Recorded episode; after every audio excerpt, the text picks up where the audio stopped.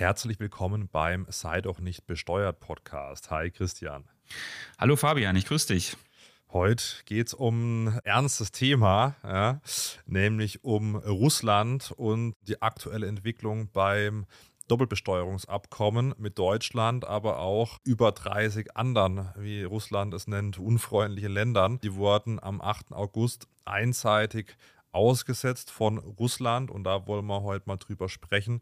Warum gibt es Doppelbesteuerungsabkommen? Was ist da geregelt und muss man jetzt als Deutscher insbesondere mehr Steuern zahlen, wenn man da irgendwie Geschäftsbeziehungen in irgendeiner Art und Weise in Russland unterhält? Da ja, soll es soll es drum gehen.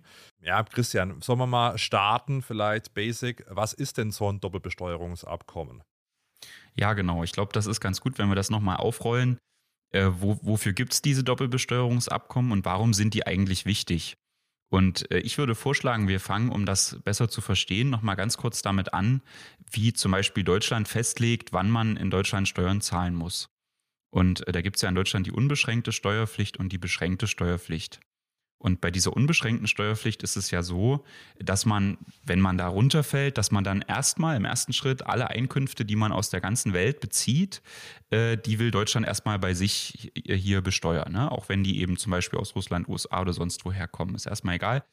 Äh, Deutschland hält für alles die Hand auf. Und ähm, deswegen ist das eine relativ wichtige Unterscheidung. Und äh, diese unbeschränkte Steuerpflicht liegt eben vor, wenn man in Deutschland wohnt, also hier eine Wohnung hat haben wir auch schon oft beim Wegzug zum Beispiel drüber gesprochen, kann auch die Wohnung bei den Eltern sein und so weiter. Wichtig ist, dass man da eben eine Verfügungsmacht hat, einen Schlüssel und so und dann äh, hat man eine Wohnung und damit ist man unbeschränkt steuerpflichtig hier in Deutschland.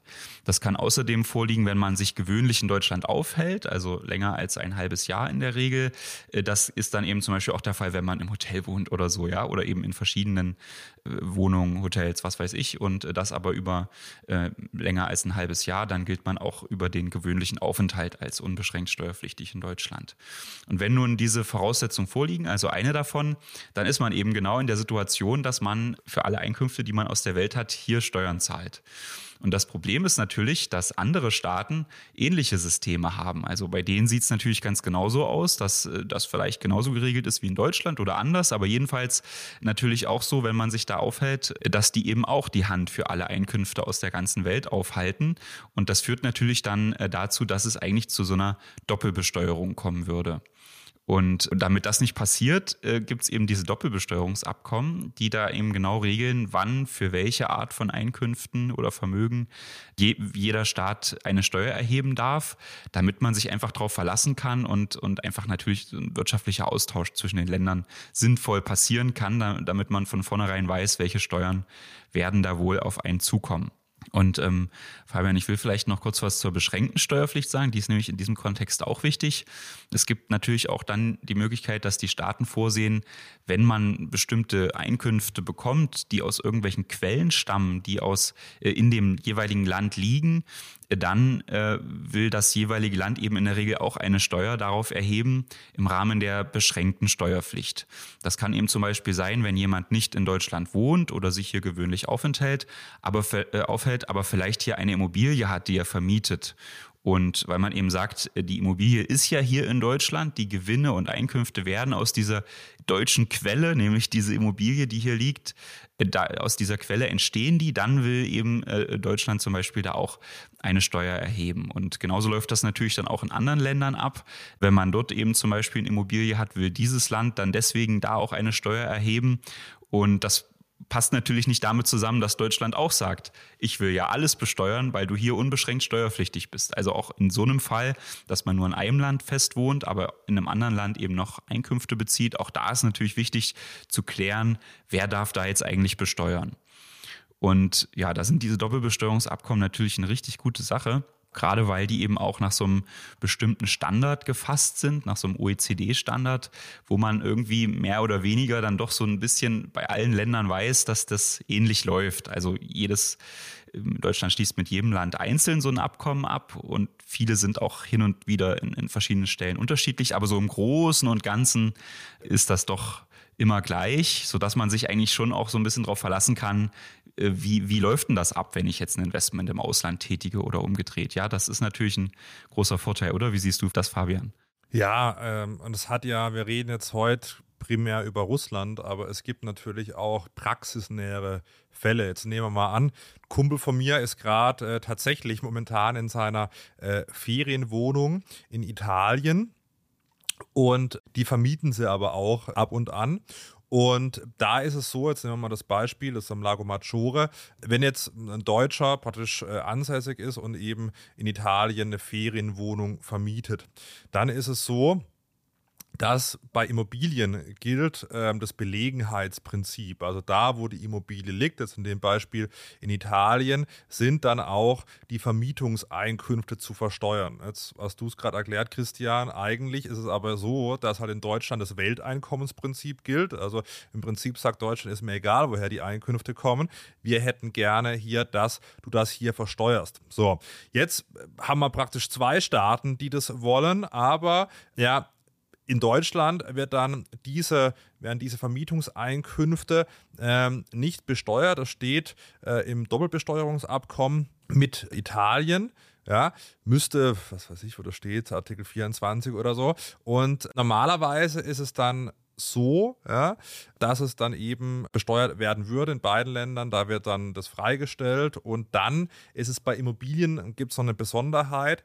Eigentlich, selbst wenn jetzt praktisch man das freistellt. Das heißt, mein Kumpel muss jetzt nur in Italien das versteuern und nicht in Deutschland. Ist es normalerweise so, dass Deutschland dann trotzdem sagt, okay, du musst es zwar nicht in Deutschland versteuern, wenn du in Italien eine, eine Wohnung vermietest, aber wir hätten schon gerne den sogenannten Progressionsvorbehalt. Also es erhöht dann praktisch den Steuersatz, diese Mieteinkünfte auf die anderen Einkünfte, beispielsweise aus dem Job.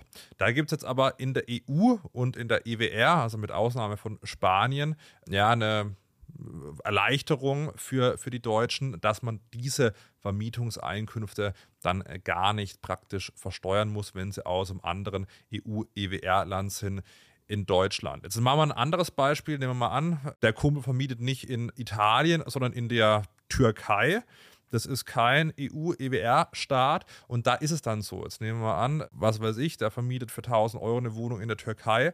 Dann muss es in der Türkei versteuern, diese Mieteinkünfte. Und in Deutschland äh, muss es zwar nicht versteuern, aber es erhöht den Pro, äh, oder unterliegt dem Progressionsvorbehalt, erhöht also den Steuersatz auf die anderen Einkünfte. Auf Deutsch man muss dann trotzdem Steuern zahlen. Nicht so viel, wie wenn man es komplett versteuern müsste, aber es erhöht den Steuersatz. Interessant wird es natürlich dann, wenn es dann gar kein Doppelbesteuerungsabkommen mehr gibt, wie jetzt Russland, die eben ihre Doppelbesteuerungsabkommen mit 38 äh, Ländern einseitig ausgesetzt haben. Das führt nicht nur bei der Vermietung zu Problemen, sondern bei, bei anderen Dingen auch. Ja. Aber das kann ich vielleicht, um dein Beispiel nochmal abzurunden, kann ich da auch noch einen, einen Fall erzählen. Es gibt ja zum Beispiel, werden wir auch später nochmal drauf kommen, mit den Vereinigten Arabischen Emiraten gibt es auch kein Doppelbesteuerungsabkommen mehr.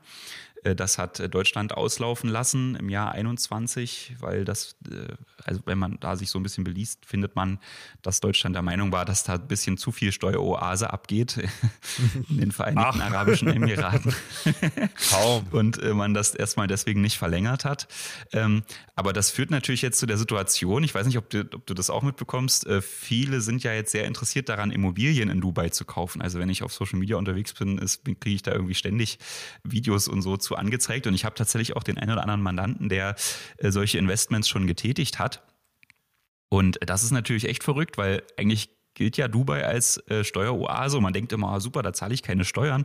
Und wenn man da jetzt als jemand, der in Deutschland lebt, eine Immobilie kauft, dann hast du natürlich nicht so viel Spaß daran, weil das eigentlich genau so steuerpflichtig hier ist diese Einkünfte daraus, wie äh, als wenn das eine deutsche Immobilie wäre, ja, weil es eben kein Doppelbesteuerungsabkommen gibt und man zahlt ja in Dubai darauf äh, keine Steuern. Das heißt, man kann in Deutschland auch nichts anrechnen. Das heißt, vom Prinzip äh, zahlst du da eben auf deine Dubai-Immobilie genauso die Steuern wie auf eine deutsche Immobilie. Und wenn du dann, das heißt eben auch diese ganzen etwas nicht so schönen Regelungen wie zum Beispiel diese 15-Prozent-Grenze, dass man, wenn man Sanierungen oder ja, Renovierungen vornimmt in den ersten drei Jahren, dass man dann die nicht absetzen kann, sondern die abschreiben muss. Diese ganzen Regelungen gelten dann natürlich auch für die Dubai-Immobilie. Da sind dann, das macht dann nicht so viel Spaß. Und das ist natürlich jetzt genau, das, das macht es aus meiner Sicht ganz, ganz greifbar.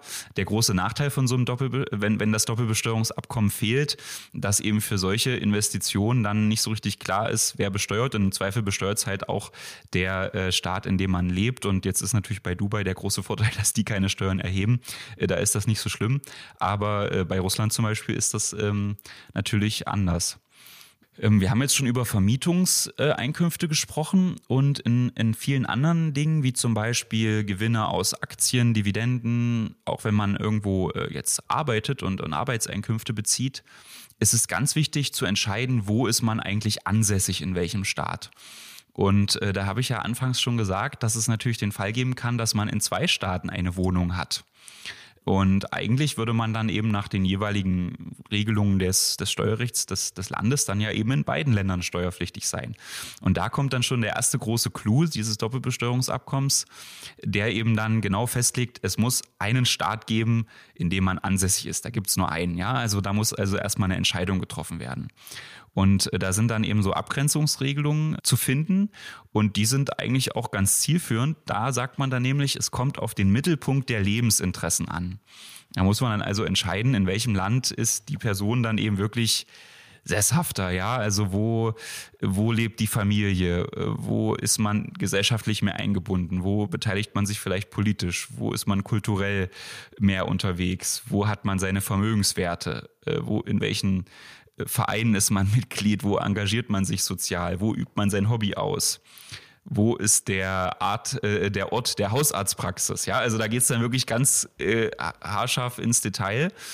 Und das ist natürlich äh, also auch wichtig, das dann im Einzelfall zu entscheiden und gibt natürlich auch so ein bisschen Ermessensspielraum, gerade so für Fälle, wo man dann aus dem einen Land wegzieht und dann das andere hin. Dann kann man halt durch diese Kriterien, die ich gerade genannt habe, das natürlich auch mit beeinflussen. Wo ist denn jetzt der Lebensmittelpunkt?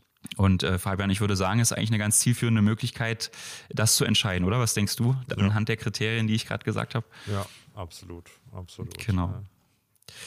Ja, und dann geht es halt weiter bei dem Doppelbesteuerungsabkommen und äh, man äh, sagt in der Regel im ersten Fall immer erstmal, äh, da wo die Person ansässig ist, da soll auch die Besteuerung stattfinden. Und dann gibt es halt Ausnahmen. Und die Ausnahme ist zum Beispiel bei der Immobilie, dort wo die Immobilie belegen ist. Ist bei, bei, wichtig ist natürlich erstmal das unternehmerische Engagement. Wenn man also als Unternehmer tätig ist, kommt es darauf an, ob man in dem anderen Staat dann eine Betriebsstätte hat. Das ist dann letztendlich so eine betriebliche Einrichtung. Fabian, ich habe letztens Videos von dir gesehen, wie du durch eine Lagerhalle läufst, um deinen, deinen Kaffee zu, zu prüfen, deine Kaffeebestände. Ähm, so eine, so eine Lagerfabrikhalle, also Lagerhalle eher nicht, aber wenn es dann Richtung Fabrik geht, wo irgendwas hergestellt wird, das ist so eine klassische Betriebsstätte. Wurde dein Kaffee da auch hergestellt? Nee, nur gelagert, oder? Nein, nein, nein, nein, das ist nur, nur gelagert. Okay. Ja, ja Lager sind eben zum Beispiel keine liebe, Betriebsstätte, ja? Liebe Grüße nach Hanau, ihr kriegt nichts von der Gewerbesteuer ab. ja. Ach, da lagert der in Hanau? Ja, genau. Okay. Und ähm, ja, also da muss man dann eben genau schauen, was hat das Unternehmen da und ist das jetzt nur so eine Art, ist natürlich für unsere Autobauer auch schön, ja, wenn die jetzt ihre Autos nur in irgendein anderes Land bringen, dort lagern und dann weiterverkaufen, dann äh, werden die da tendenziell gar nicht steuerpflichtig, jetzt hier Mercedes oder so, ne? Wenn die jetzt irgendwo äh, die Autos in Deutschland pro, äh, produzieren und dann werden die da äh, irgendwo hingebracht, gelagert und von dort aus verkauft, wäre meines Erachtens, müsste dann Mercedes diesen Gewinn in Deutschland versteuern, obwohl die Autos eigentlich ganz woanders verkauft wurden. Und äh, erst wenn man eben da diese, diese Begriff der Betriebsstätte erfüllt, wird das Ganze dann äh, anders und der andere Staat kann eben auch äh, was davon abhaben. Also auch da eigentlich klar geregelt, was, wann das wie gehen soll. Und ein weiterer wichtiger Punkt ist natürlich die Frage, wenn man im Ausland arbeitet. Da sind wir natürlich auch beim Punkt, der, der natürlich super wichtig ist. Hier ist es so, dass man eigentlich auch sagt, grundsätzlich dort, wo die, wo derjenige, der arbeitet, eben auch ansässig ist, da hatten wir eben gesagt, mit dem Mittelpunkt der Lebensinteressen. Und aber wenn die Arbeitstätigkeit in einem anderen Staat ausgeübt wird, dann bekommt auch der Staat, in dem die Arbeit ausgeübt wird, ein Besteuerungsrecht. So, das ist ja erstmal schlecht, ne? Weil das würde bedeuten, wenn man nur für wenige Tage, Fabian, wenn du jetzt deinen Kaffee in Frankreich lagerst zum Beispiel, ja, und dann da regelmäßig unterwegs bist, könnte das dazu führen, dass du plötzlich mit deinem Geschäftsführergehalt in, in Frankreich steuerpflichtig wirst. Das ist natürlich nicht schön, ja, weil man will ja eigentlich erreichen, äh, als Staaten, die gut miteinander wirtschaften, dass auch Mitarbeiter oder Arbeitnehmer irgendwie mal in einen anderen Staat fahren können, da irgendwas Berufliches erledigen können, ohne dass man dann gleich da äh, einen Haufen Verwaltungsaufwand mit mit Lohnabrechnung und so weiter hat. Und dafür gibt es ja dann, um das zu vermeiden, gibt es ja diese 183-Tage-Regel, die ja auch viele kennen. Äh, da wird nämlich geregelt, dass diese Steuerpflicht durch die Ausübung der Tätigkeit im Ausland erst eintritt, wenn man mehr als 183 Tage im Ausland war. Und 183 Tage mal zwei sind dann irgendwie äh, äh, 300, also fast 66, ich glaube länger als 182 Tage muss man im Ausland sein. Also, mm, das, also ist die Hälfte des Jahres, ne, ja, ne, letztendlich. Genau, genau. Darum geht's. Und ja, das ist natürlich auch eigentlich eine gute Regel. Und andererseits, wenn die wegfällt, hat man Probleme, ne? weil dann äh, geht es eben los, dass man sich die Frage stellen muss, ja, wo, wenn da jetzt ein Mitarbeiter mal in einem Ausland arbeitet, wo muss ich jetzt den, den, die Lohnsteuer zahlen? In beiden Ländern? Im Zweifel schon, ja. Also äh, das ist natürlich nicht so schön es gibt. Also ich habe mich ja da im Europaparlament das ja stark gemacht. Das gibt natürlich den anderen Fall auch. Man ist jetzt in Deutschland, also wie Grenzgänger. Also ich habe es mit einem Beispiel aus Luxemburg gebracht und ist aber wegen Corona beispielsweise oder wegen anderen Punkten im Homeoffice geblieben. Da ist es aktuell so, wenn man in Deutschland äh, wohnt und in Luxemburg arbeitet, also praktisch den, den umgekehrten Fall hat. Also man ist schon dann relativ oft in Luxemburg fast ausschließlich, aber man ist mehr als 19 Tage im Homeoffice in Deutschland wird man auch in Deutschland steuerpflichtig. Das führt natürlich dann wieder zu Bürokratie, nicht nur bei den Steuern, sondern auch bei den Sozialabgaben, Gefahr, Doppelbesteuerung etc. Deswegen gibt es mal abseits der Doppelbesteuerungsabkommen noch so bilaterale Vereinbarungen zwischen den Staaten. Und äh, ich weiß jetzt nicht, ob es wegen mir war, aber auf jeden Fall hat äh, sich jetzt der Finanzminister und der Staat Luxemburg jetzt zusammengetan und werden jetzt ab dem 01.01.2024 diese Grenze auf 34 Tage, also analog zu äh, Belgien und Frankreich beispielsweise auch in Deutschland, ausweiten, dann ist es so, dass man wirklich auch äh, 34 Tage im Homeoffice dann pro Jahr wohlgemerkt Deutschland verbringen kann, ohne dass man in Deutschland steuerpflichtig wird als Grenzgänger. Äh, das hat bei vielen zu wirklich zu Freudenschwüngen geführt. Einige Nachrichten dann für, für Grenzgänger, äh, von Grenzgängern bekommen. Also es kann auch sein, dass man wirklich im anderen Staat äh, steuerpflichtig bleiben will um eben dann nicht äh, irgendwie doppelte Bürokratie jetzt von Seiten des Arbeitnehmers, aber auch von Seiten des Arbeitgebers zu haben. Aber grundsätzlich ist es schon so, wenn man eben nicht länger als 182 Tage dann in dem Staat ist, dann wird man auch nicht steuerpflichtig. Ja. Mhm. Ich habe noch eine Regelung, die eigentlich nicht so schön ist und wo viele Deutsche und glaube ich auch weltweit viele Leute richtig viel Geld und Steuern verschenken. Und das sind die Dividenden da ist es trotz Doppelbesteuerungsabkommen so, dass es eigentlich ein Ergebnis gibt, das nicht so besonders schön ist. Äh, denn dort wird geregelt, dass wenn man Dividendeneinnahmen bekommt, dass man die natürlich auch wiederum in dem Staat besteuern soll, wo man ansässig ist, also in dem Wohnsitzstaat in der Regel.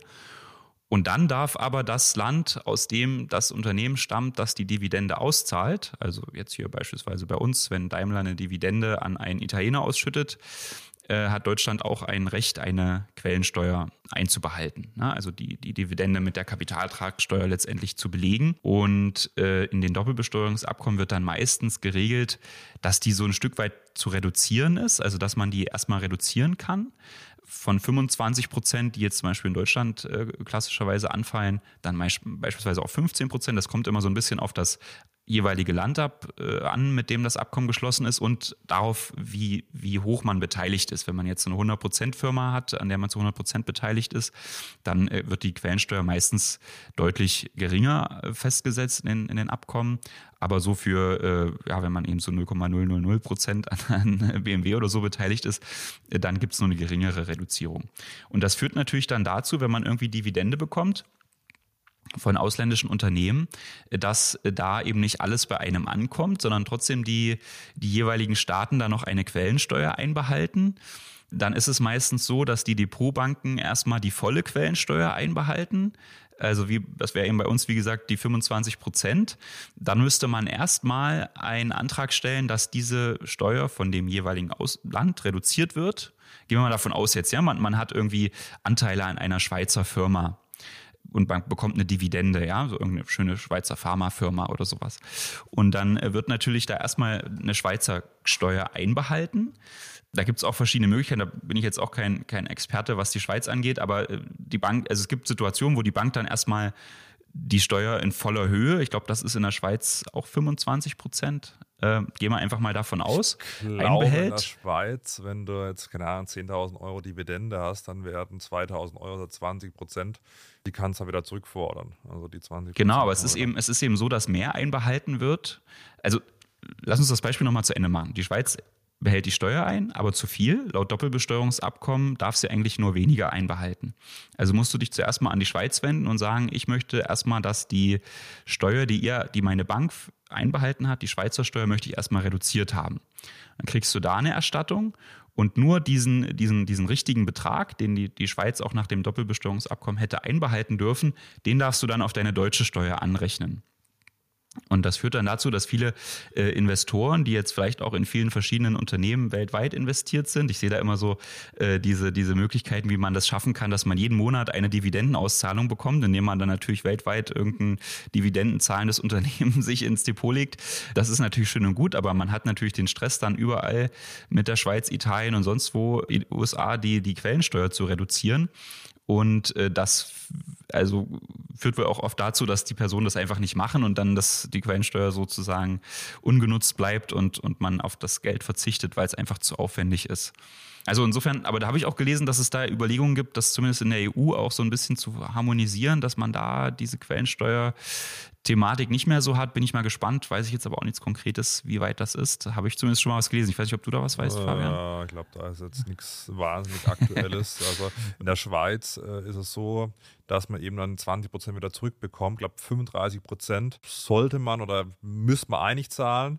Und dann werden da 15 Prozent mit der deutschen irgendwie Abgeltungssteuer verrechnet und 20 Prozent kann man da eben zurückfordern. Da gibt es da gibt's mittlerweile auch ja, ganz interessante Anbieter, die eben so eine ja, Quellensteuerrückerstattung dann gegen eine Gebühr anbieten. Aber wir werden jetzt hier keine Werbung machen, sonst müssen wir das wieder als Werbung markieren. Deswegen, äh, ja. Wer, wer ein Podcast-Placement will, schreibt uns an. Sehr gut. Vielleicht abschließend kann man noch sagen, Vermögensverkäufe allgemein, das ist vielleicht ganz gut geregelt. Also wenn man jetzt äh, was verkauft, ein Vermögenswert, kann eine Aktie sein, beispielsweise oder irgendwie Kunst oder sowas, dann äh, ist geregelt, dass die dort versteuert werden muss, wo der Eigentümer ansässig ist. Das ist immerhin auch klar geregelt und da gibt es nichts mit Quellensteuer in der Regel und so. Also manche Abkommen haben das schon, aber in der Regel eher nicht. Das ist dann eigentlich ganz gut. Also nichtsdestotrotz, die DBAs sind äh, positiv, ne? kann man eigentlich so sagen, dass es natürlich Sinn macht, diese abzuschließen. Ich glaube, da gibt es sicherlich auch viele gute Vorschläge für Reformen, gerade das Thema mit den Betriebsstätten, was wir vorhin hatten. Da gibt es dann auch immer wieder, ich glaube, Österreich ist da auch so ein Land, was da immer mal so einen Vorstoß macht, weil die Frage ist natürlich zum Beispiel, wenn du eine, eine längere Baustelle irgendwo hast als, als Unternehmen, ne? du kommst eigentlich aus Deutschland und sollst in Österreich irgendwas bauen, dann ist auch immer so die Frage, ab wann ist das dann schon so eine Betriebsstätte und ab wann musst du dann die Steuern in Österreich zahlen. Und da gibt es so eine Tendenz, meine ich zumindest wahrzunehmen, dass viel schneller mittlerweile so eine Betriebsstätte entstehen soll, damit eben auch das Land, in dem da eben zum Beispiel gebaut wird, dass das eben auch wirklich was von der, von der Steuer erheben darf, was jetzt aktuell eher nicht so der Fall ist. Ne? Ich hatte da auch mal in so einem Vortrag gehört, äh, äh, das hat so jemand von der Steuerverwaltung gesagt, der, hat, der meinte, wenn dann irgendwie Siemens in irgendein afrikanisches Land fährt und da irgendwas Großes baut, äh, dann, dann tragen die da irgendwie so viel letztendlich zum Bruttoinlandsprodukt bei, aber das afrikanische Land darf nichts davon besteuern, weil eben keine Betriebsstätte entsteht. Ja, also da, da gibt es viele, viele, sage ich mal, Nicht-Industrieländer, die eigentlich ein großes Interesse hätten, dass sich das ändert, damit die auch was besteuern dürfen. Also Reformbedarf ist sicherlich da, aber äh, so wie es ist, ist auch erstmal gut. Es man sollte das Abkommen nicht einfach aussetzen. Ah, das hat jetzt aber Russland gemacht. Lass uns doch da mal, da mal drauf eingehen, was dann auch für Nachteile entstehen, wenn eben so ein Doppelbesteuerungsabkommen wie jetzt durch Russland geschehen, auch einseitig ausgesetzt wird. Ja, lass uns da mal drauf eingehen. Ich glaube, krass ist schon erstmal, dass man hätte das Abkommen wohl kündigen können. Also da gibt es ja immer auch Regelungen in den Abkommen, wo man sagt, wenn man nicht mehr will, kann man es kündigen. Das wäre dann wohl gegangen zu, zum Jahr 2025, dass das dann eben off offiziell gekündigt worden wäre. Aber das ist natürlich schon auch ein so ein politisches Statement, dass es jetzt halt einfach, dass sie es einfach aussetzen ne? und eben nicht den, sich an den Vertrag eigentlich mehr halten. Aber gut, hat natürlich jetzt die anderen Länder mit den Sanktionen auch nicht gemacht. Aber das ist sicherlich eine, eine Zuspitzung. Und ja, zu was führt's? Also Russland reiht sich ein in eine Reihe von Haufen Ländern, die auch kein DBA haben. Also es gibt, glaube ich, so 70 Ländern hat Deutschland beispielsweise ein DBA und dann dementsprechend mit vielen nicht. Aber wenn man mal guckt, was das so für Länder sind, Andorra, Bermuda, ähm, Chile, Isle of Man, Jersey, ne? Also das ist alles eigentlich kein, keine besonderen äh, größeren Länder, ne? Und, und aber Russland steht jetzt mit drauf, okay. Und für die Betroffenen gibt es natürlich schon, also auf beiden Seiten eigentlich, äh, Probleme. Äh, ich glaube, das erste große Thema ist, dass natürlich Russland wahrscheinlich auch jetzt mehr Steuereinnahmen erzielen will. Das ist ja wahrscheinlich der Hauptgrund. Ja. Also die werden jetzt nicht äh, gedacht haben, jetzt machen wir die Bürokratie mal äh, kurzfristig größer, sondern die werden schon gerade bei Unternehmen in den jeweiligen Staaten, die vielleicht Lizenzgebühren in die jeweiligen Staaten zahlen, dann sich erhoffen, und so wird es dann auch sein, dass eben mehr Geld in Russland bleibt, um es mal ganz plakativ zu sagen. Ich meine, das wird ja wahrscheinlich, der Hauptgrund wird die Finanzierung gewesen sein von leider wahrscheinlich irgendwelchen Sachen für den äh, russischen Angriffskrieg ja, gegen die Ukraine. Mhm, genau. Und äh, ich, ich habe zumindest jetzt so mal geschaut, was könnte, also woraus könnten jetzt die Mehreinnahmen entstehen. Und da habe ich jetzt zumindest drei eindeutige Sachen gefunden. Das erste ist eben, äh, wenn jetzt solche, beispielsweise irgendjemand, irgendein Unternehmen errichtet in Russland was, äh, dann war es bisher so, dass man da mindestens zwölf Monate bauen musste, um dann so ein Besteuerungsrecht für Russland, dass das entsteht. Ne? Und das ist, fällt jetzt halt weg. Das ist jetzt wohl nach einem Monat schon der Fall. Äh, also auch kleinere äh, Baumaßnahmen führen schon dazu, dass Russland besteuern darf. Und dann fällt natürlich jetzt plötzlich eine, eine Steuer an, die Russland erhebt auf äh, Dividendenzahlungen von russischen Unternehmen nach Deutschland und äh, auch für Zins- und Lizenzgebühren. Ja, also es soll ja dann immer noch Unternehmen geben, die da aktiv sind in, in Russland und äh, da ist ja das klassische Modell, wenn man jetzt beispielsweise aus Deutschland kommt und man äh, macht irgendwo im Ausland einen Laden auf, dass der Laden dann für die Nutzung der Marke eine Lizenzgebühr zahlen muss. Ne? Kennt man ja immer so von Apple und so weiter, aber ist sicherlich auch bei deutschen Unternehmen äh, gang und gäbe. Und äh, da für diese Lizenzen, wenn man die jetzt bekommt aus Russland, dann äh, fällt jetzt, fällt jetzt 20 Prozent äh, russische Steuer an äh, darauf. Ne? Und, und auf Dividendenzahlung wohl 15 Prozent. Und vorher konnte die ermäßigt werden auf 5 Prozent, wenn man jetzt eine, eine Tochtergesellschaft da hatte. Also für Unternehmen äh, ist es sicherlich schwieriger, wobei ich mir da auch so ein bisschen die Frage stelle, ist das jetzt wirklich so schlimm oder äh, ich meine, eigentlich hast du ja schon fast den Shitstorm als Unternehmen, wenn du da irgendwie in, in Russland noch was machst. Ne? Das ist ja eigentlich äh, so die Frage, ob die, ob die Steuern da jetzt noch so das Problem sind, ob es da nicht auch viel mehr die, die, die anderen Gründe sind, die dagegen sprechen, da jetzt noch äh, wirtschaftlich aktiv zu sein. Aber ja. Na gut, aber wenn halt so eine Fabrik da steht, was willst du machen? Ne? Also, also hm. dann steht die halt da. Ja. Hm. ja. Ja, und natürlich, ansonsten, wir haben es ja vorhin schon gesagt, mit Immobilien zum Beispiel oder wenn man jetzt eben in, in Deutschland und Russland arbeitet, gibt es die 183-Tage-Regelung nicht mehr, äh, wenn man Vermieter ist und auf, in einem Land wohnt und irgendwo in dem, in dem anderen Land äh, Mieteinnahmen erzielt. Rentner könnten auch getroffen sein, äh, dass da die Rente aus Deutschland oder Russland dann auch vom, vom anderen Staat äh, besteuert werden will. Das ist natürlich jetzt auch äh, so die Alltagsprobleme, die dann auch dazukommen, abseits der Unternehmen. Äh, das ist natürlich problematisch. Aber es gibt ja auch die Möglichkeit, ja, dann die in Russland gezahlten Steuern in Deutschland wieder anzurechnen. Also man bleibt ja jetzt nicht äh, auf allem final sitzen, Christian. Genau. Das ist in Russland insofern natürlich anders, als man das jetzt in, in Dubai hat. Ne? Da ist, denkt man auch immer, naja, ist ja kein Problem, Doppelbesteuerungsabkommen gibt es nicht mehr, kannst ja anrechnen. Ja gut, aber wenn in Dubai keine Steuern gezahlt werden, dann nützt das nichts, weil du kannst natürlich nur was anrechnen, wo es auch Steuern gibt. Okay, jetzt erhebt Russland die Steuer und äh, da gibt es halt in, in Deutschland, das gilt dann für alle Länder, ja, äh, das auch ohne Doppelbesteuerungsabkommen, die Möglichkeit der Anrechnung der ausländischen Steuer. Und äh, da steht letztendlich drin, dass die ausländische Steuer auf die deutsche Steuer angerechnet werden kann. Ist ja erstmal gut. Aber es gibt einen Anrechnungshöchstbetrag. Und äh, das heißt, man kann im Zweifel nicht alles anrechnen. Das führt natürlich dann letztendlich schon zu einer Doppelbesteuerung, wenn man in diesen Anrechnungshöchstbetrag läuft, weil man dann natürlich deutsche Steuer zahlt und die russische beispielsweise aber nicht voll anrechnen kann. Wir können ja mal so ein paar Möglichkeiten sagen, äh, wann das passieren kann, dass man in diesen Anrechnungshöchstbetrag läuft. Das kann zum Beispiel sein, wenn man äh, im Ausland sehr hohe Steuersätze zahlt. Und dann kann man, also da gibt es eine rel relativ komplexe Form, ich glaube, das ist jetzt Quatsch, die hier darzustellen. Nehmen einfach, sagen jetzt mal die Beispiele, hohe ausländische Steuersätze, ne, dann, dann kommt es dazu, dass man da nicht alles äh, anrechnen kann. Dann könnte es der Fall sein, wenn man in Deutschland äh, sowieso äh, keine hohe Einkommensteuer zahlt, weil man vielleicht noch Verluste hat, hohe äh, Werbungskosten, ja, oder irgendwie noch Verlustvorträge, dass man sowieso in Deutschland nicht, nicht viel Steuern zahlt, dann kann man auch die ausländische Steuer nicht äh, nicht anrechnen oder auch jetzt für den Fall, dass die äh, Einkünfte aus dem Ausland nicht so hoch sind im Vergleich zum, zum gesamten Welteinkommen, dann, dann kann es auch passieren, dass man in diesen Anrechnungshöchstbetrag läuft. Also ist schon denkbar und es, es kann auch ein Problem sein und dann äh, ist die Doppelbesteuerung natürlich echt nicht gut ne? und, und äh, führt zu einer, zu einer Mehrfachbelastung. Ja. Ja, deswegen sind die Doppelbesteuerungsabkommen ja da. Ja, also um eben solche Doppelbesteuerung zu vermeiden. Es ist immer aus meiner Sicht gut, es gibt die Doppelbesteuerungsabkommen. Aber ja, das ist schon Wahnsinn. Ja. Äh, aber gut, man, man hätte es auch erwarten können, ja, dass das kommt.